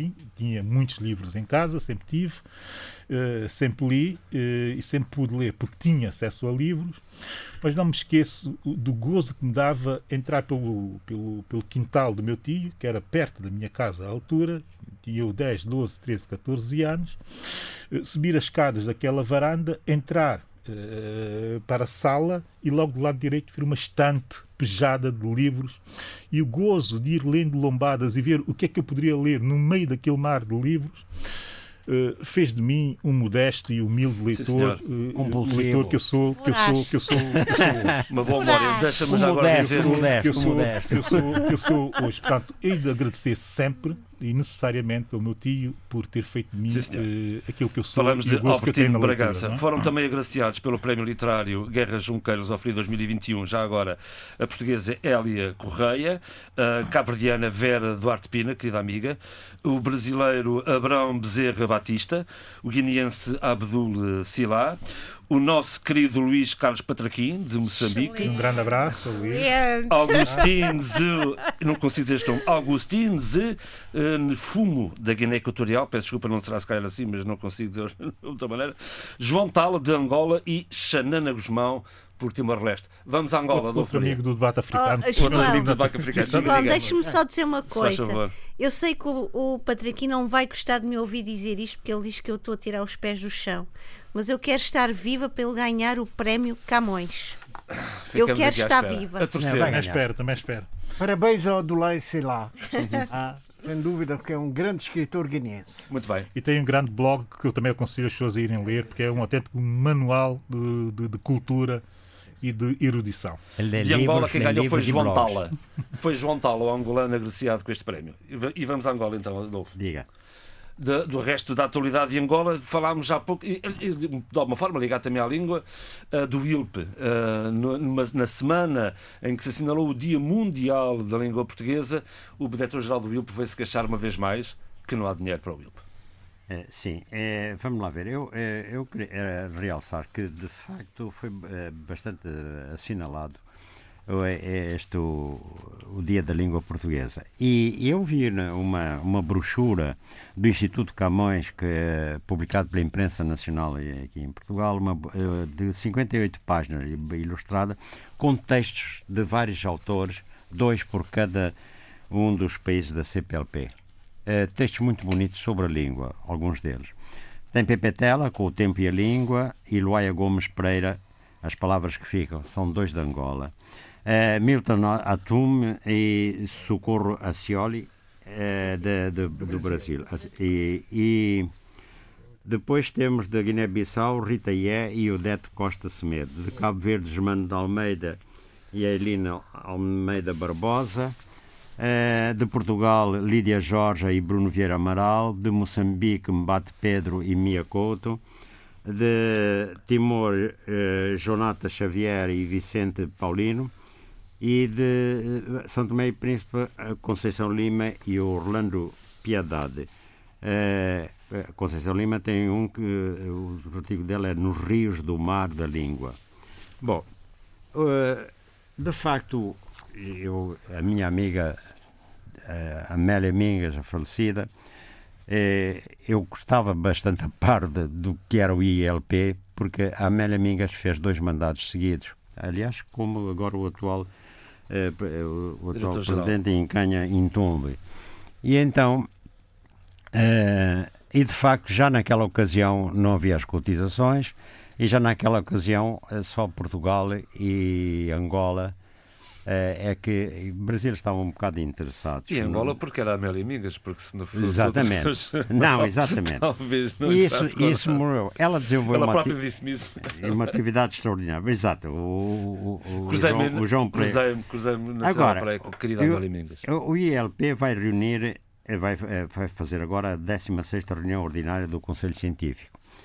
E, e, eles vão fazer uma homenagem à, à Amélia Mingas e no Via Zoom, que será na segunda-feira, no dia 10 de maio, às 12 horas, horas de Portugal. Eh, por acaso fui convidado também para intervir, dada a minha estreita relação com a, com a Amélia Mingas. E eu quero recordar que a Amélia Mingas, que escreveu muito sobre precisamente a diferenciação do, de, e a identidade do português nos vários países, ela era uma linguista uh, extraordinária, e ela tem esta frase que eu vou aqui para rematar esta minha intervenção. A unidade da língua portuguesa, enquanto base e garantia da coesão no seio da nossa comunidade, CPLP, não é? manifesta-se pelo facto de ter mantido, pese embora as várias interferências, ter mantido uma adaptabilidade extraordinária que garante um alto nível de intercompreensão entre as distintas comunidades que integram o CPLP pois é inegável que em português nos entendemos. Isto era, faz parte de um texto que elas, é, de, de, o texto de língua portuguesa, fator de diferenciação e de identidade. Porque a questão principal está nisto, em que é que ela é fator de identidade, é, com várias culturas e vivências di, diferentes, e ao mesmo tempo também de, de, é, inclusive a Mel tem é, um, um, livro que é a interferência do quimbundo na, na, na língua portuguesa, em Luanda, sobretudo. Bom, é fechado este capítulo, não é? De, é isto, temos também uma cimeira de negócios, já agora deixa-me falar disso, uma cimeira de negócios Correu na Guiné Equatorial. Termina Estamos... hoje. Hã? Termina, termina hoje. Termina hoje. 250 empresários lusófonos. Portugal tem lá 70 uh, eh, empresa, uh, empresas, representantes de 30, uh, de, depois tem Angola 30, Moçambique com 20, Cabo Verde uma missão com quatro ou cinco empresas. Santo Tomé e Príncipe tem lá o seu chefe de Estado, ao lado do, do chefe de Estado eh, da Guiné Equatorial, CPLP. A ideia é fazer eh, cimeiros económicos nos países da CPLP e a Guiné Equatorial foi o primeiro a disponibilizar-se. Isto, portanto, este encontro de empresários tem como objetivo consolidar a integração da Guiné Equatorial. É facto consumado e cada vez mais. Agora, uma Guiné Equatorial, que é o terceiro produtor de petróleo da África subsaariana, não é por acaso, que também tem esta força. Ah, a empresa, eh, esta reunião vai estudar, vai ter temas, vão discutir temas como o gás, o turismo, a agricultura, as pescas, a valorização de ativos, a banca, a formação, etc. E a Guiné Equatorial eh, tem estado sempre em terreno negativo, apesar de ser. E nós sabemos a miséria que é, porque a distribuição de riqueza ali é a desgraça que é. Agora, Sobre Angola há notícias políticas importantes, como, por exemplo, a UNITA alarga a sua esfera de, de influência. É, é, começou na quarta-feira, não sei se já acabou ou não, uma, uma reunião mais ou menos secreta, secreta, mas que a qual o novo jornal se referiu, entre líderes da UNITA, do Prajá e do Bloco Democrático. Para quê? Uh, no quadro de uma... Já andou a namorar-se há muito tempo este, este bloco. Exato, exatamente. no quadro de uma Frente Patriótica Unida. Agora, o que é interessante hum. não será uma coisa como, por exemplo, aqui a, a CDU, coisa assim. Ou... Não, esta frente visa fortalecer a UNITA nas eleições de 2022.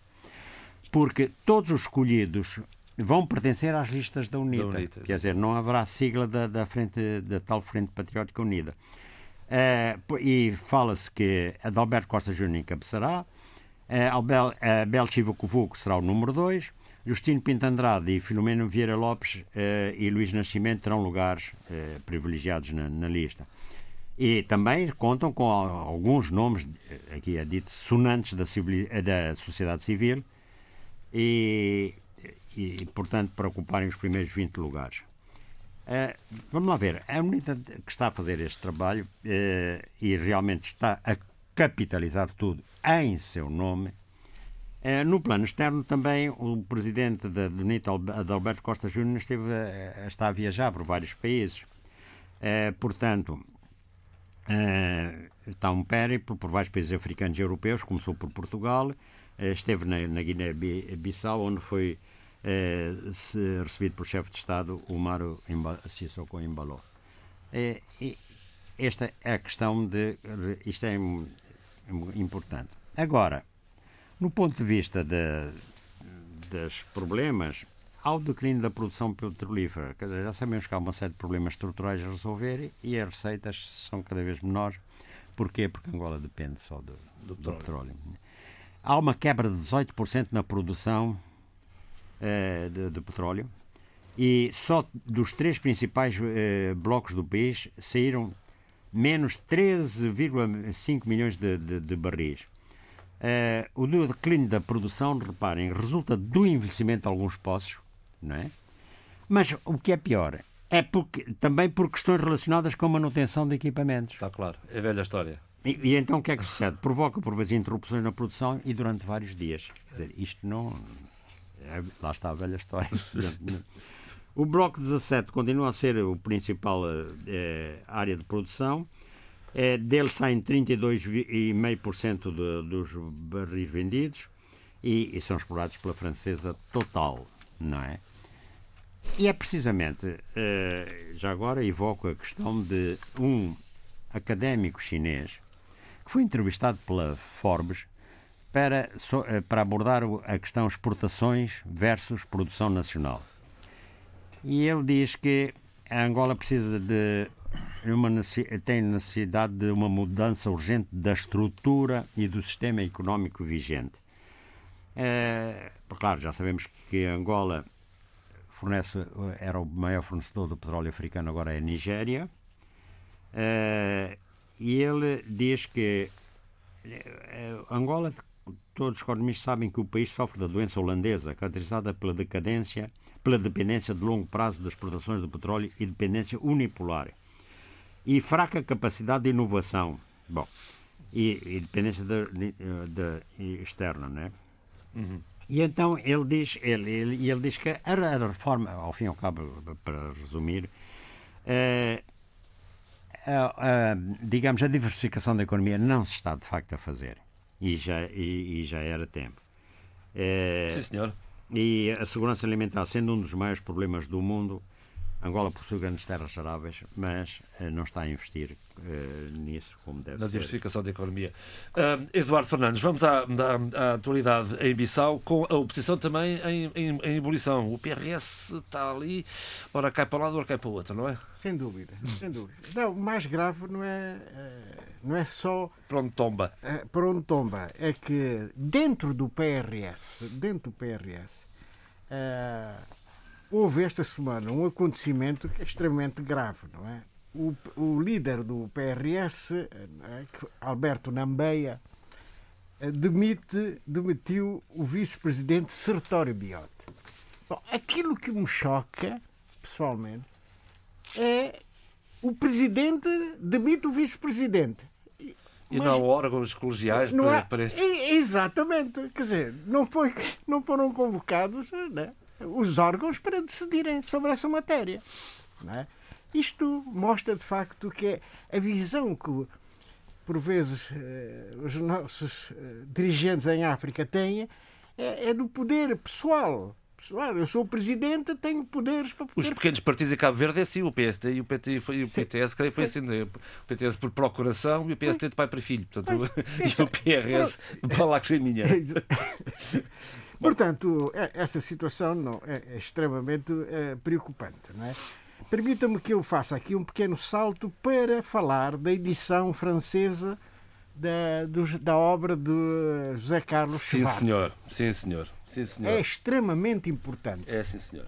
Eu, eu ainda tenho ligações familiares com José Carlos Schwartz, porque a viúva de José Carlos Schwartz é minha prima. É minha prima. E, e, portanto, e fui também uh, amigo do José Carlos Schwartz, com diferença de idades, como toda a gente deve imaginar, mas ele foi colega e amigo do meu irmão mais novo que está na Austrália.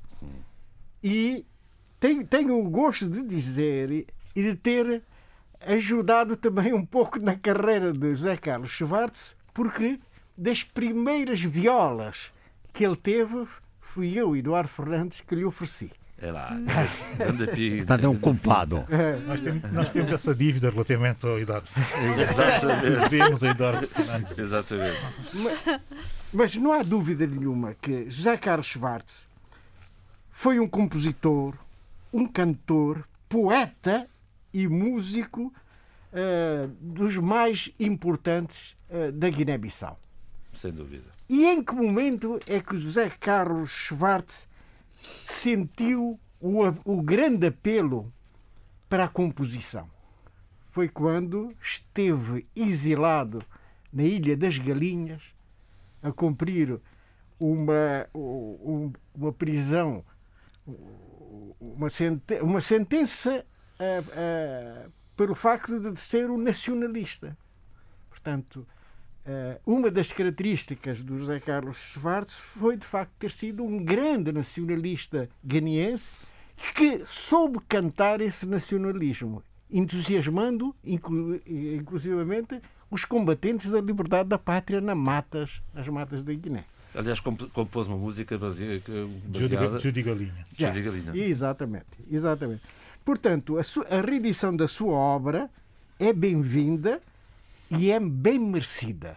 É tudo o que eu tenho para dizer. É uma reedição da editora francesa Otmul e o disco chama-se de nós. Ah, de nós, que é uma, é, é uma pe... lindíssima. lindíssima. É, Aliás, a canção é brilhante. É. absolutamente brilhante. Ora bem, vamos, vamos dar um, um salto também, até eh, passando por Cabo Verde e pela Guiné-Bissau, com, com, a futura prevista, já marcada, visita do presidente português aos dois países. Que expectativas é que tem, Eduardo? E depois já, passo, já faço a mesma pergunta ao Zé Luís. Não, uh, eu julgo que essa visita é extraordinariamente bem-vinda na Guiné-Bissau, conhecendo nós como conhecemos o seu presidente da República Portuguesa, o seu espírito aberto, a sua maneira fácil de se entrosar rapidamente com as comunidades. E com os chefes de Estado. Com os chefes de Estado e com as comunidades. E sendo, tendo grande experiência africana, Uh, julgo que esta, esta visita vai ser extremamente importante uh, uh, pelo, por este facto e pelo caráter do, seu próprio, do, do próprio Presidente da República Portuguesa que é muito direto, diz as coisas que tem que dizer da forma mais polida que se possa imaginar. E, portanto, julgo que a visita vai ser muito, muito interessante e a Guiné e o povo guineense só tem a ganhar com esta, com esta visita. Eh, e ele será certamente muito bem recebido porque há um entusiasmo bastante grande por parte do presidente da República da Guiné-Bissau, o Maro Sissoko Embaló, na recepção do seu uh, do, do seu homólogo português. E, portanto, julgo que vai, vai, vai, vai, ser, vai ser uma visita uh, muito interessante a acompanhar. É uma visita que decorre entre os dias 16 e 19 de maio, já foi aprovada uh, pelo Parlamento uh, português. Zé Luís, que expectativa é que tem uh, Bissau, em Cabo Verde, para esta visita? quando se trata do professor Marcelo Rebelo de Souza, as expectativas são sempre excelentes, excelentíssimas.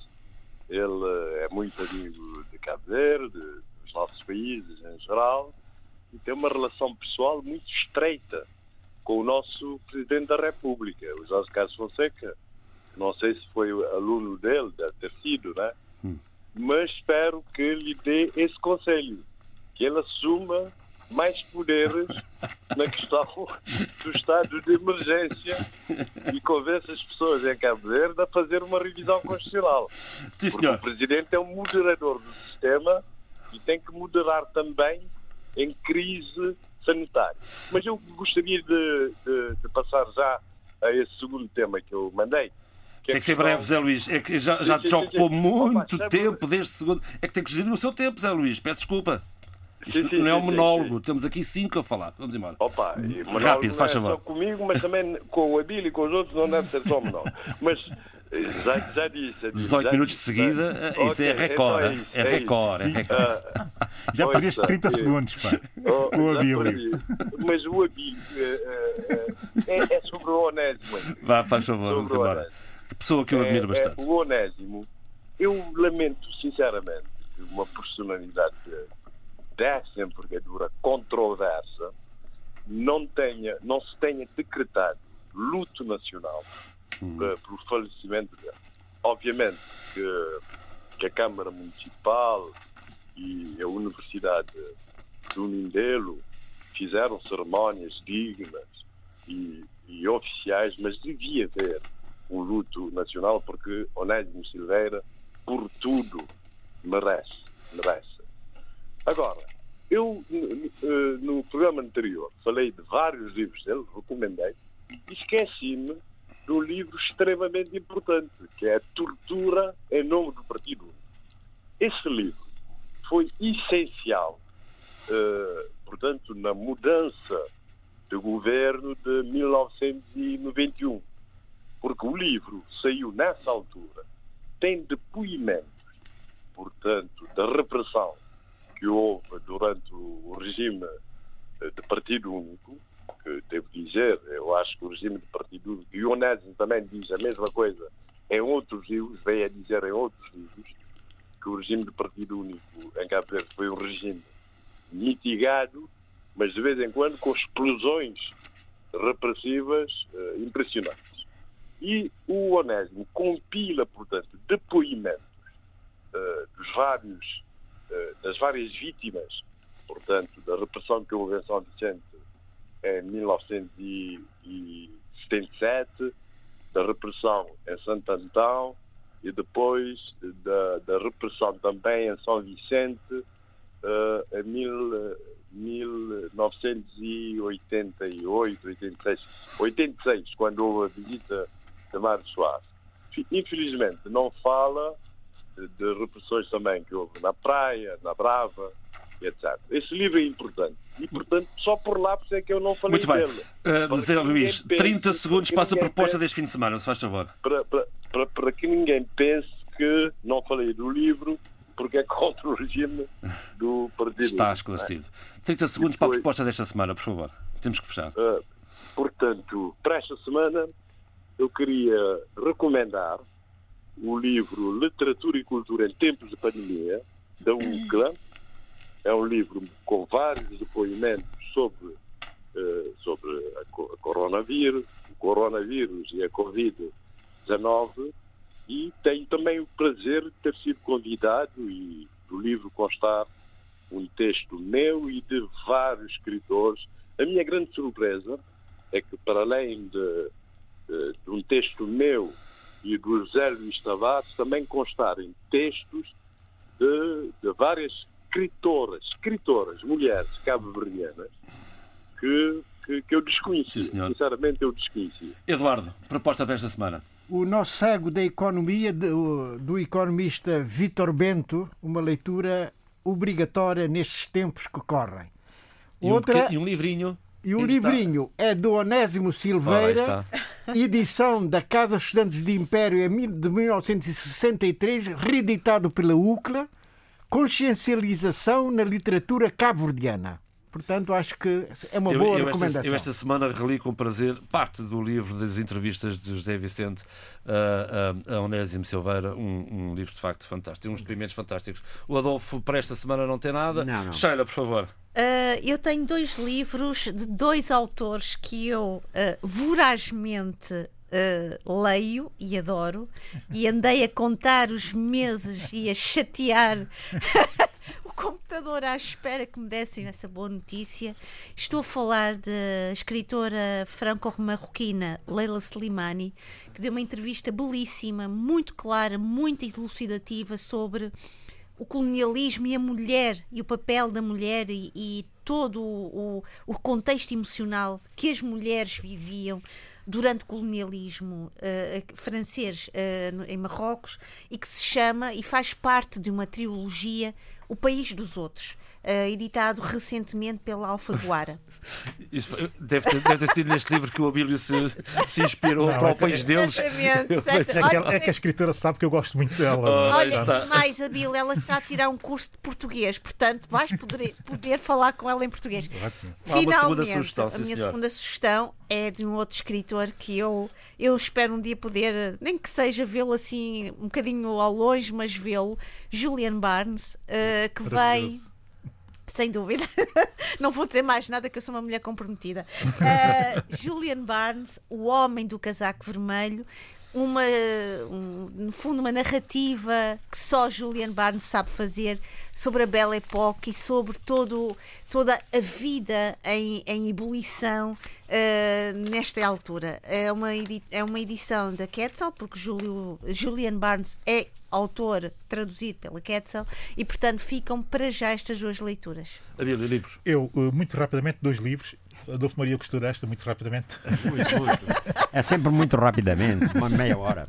Diga lá. Não, dois livros que têm muito que ver com os resultados uh, eleitorais para a comunidade de Madrid, aqui ao lado, em Espanha. Uhum e que eh, obrigou Pablo Iglesias a desistir a do momento, a, a desistir do momento da sua carreira política, também, exato, é? okay. mas emerge aquele que para muitos eh, é efetivamente o melhor eh, dos políticos daquela, eh, daquela ah, geração é. de 2015, que é o Inigo Errejón que é um, um, jovem político, também foi fundador do Podemos e que depois saiu em decepção com o, com o Pablo, Pablo Iglesias, Iglesias e criou um movimento que é o Mais Madrid, que aparece hoje como o, o, o referente da oposição de esquerda uh, na comunidade de, de Madrid e a Uh, vir a ser uh, o próximo partido, o próximo grande partido de esquerda democrática radical em Espanha. Portanto, trago um livro dele com a Chantal Mouffe,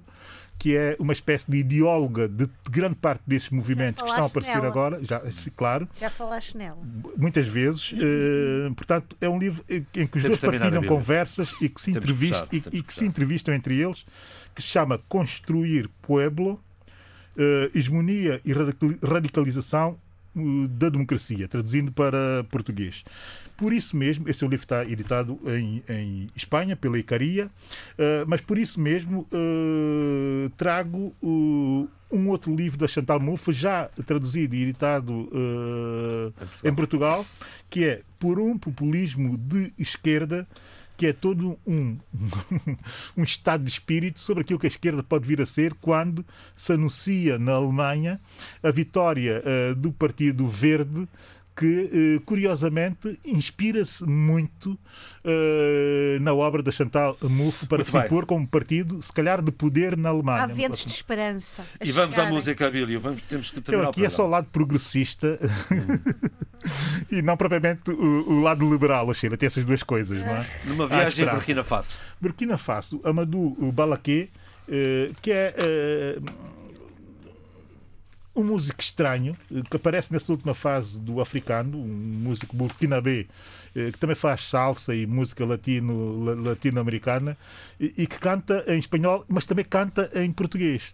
Eu aqui trago uma canção dele da época em que ele ainda fazia música eh, eh, a solo, sozinho, com uma banda eh, em Ouagadougou. Eh, e essa canção é uma canção que me faz lembrar muito dos políticos, sobretudo dos São Tomé e Príncipe. Chama-se Taxman. É gente, é gente que mete dentro do carro, do seu carro, qualquer coisa eh, para eh, levar e Aqui ganhar também, dinheiro. Aqui em também já troca, houve um é? Partido do táxi. dinheiro Também já houve um grupo parlamentar Oh, do táxi. Pois, mas até Oh, mesmo sentido de prestar um serviço próprio, não é? Bem. Próxima vez que fores a Santo Tomé e Príncipe, tens que levar um cerco Muito securitário bem, vamos contigo. fechar é é é é é é muito www.rtp.pt barra carinhoso. RDP África, sempre disponível para ouvir o debate africano em podcast. Esta semana com o apoio à produção de Paula Seixas Nunes, também o apoio técnico de João Carrasco e Vitor Silva. Eu sou o João Pereira da Silva. Fiquem bem.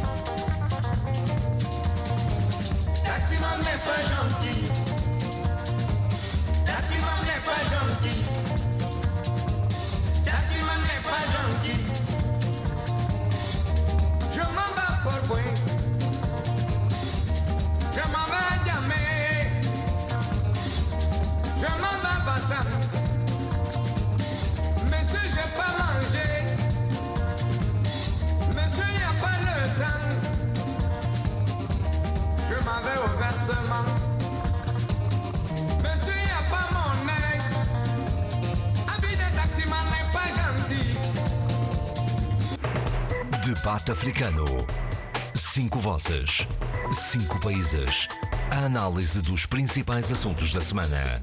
Na IRDP África.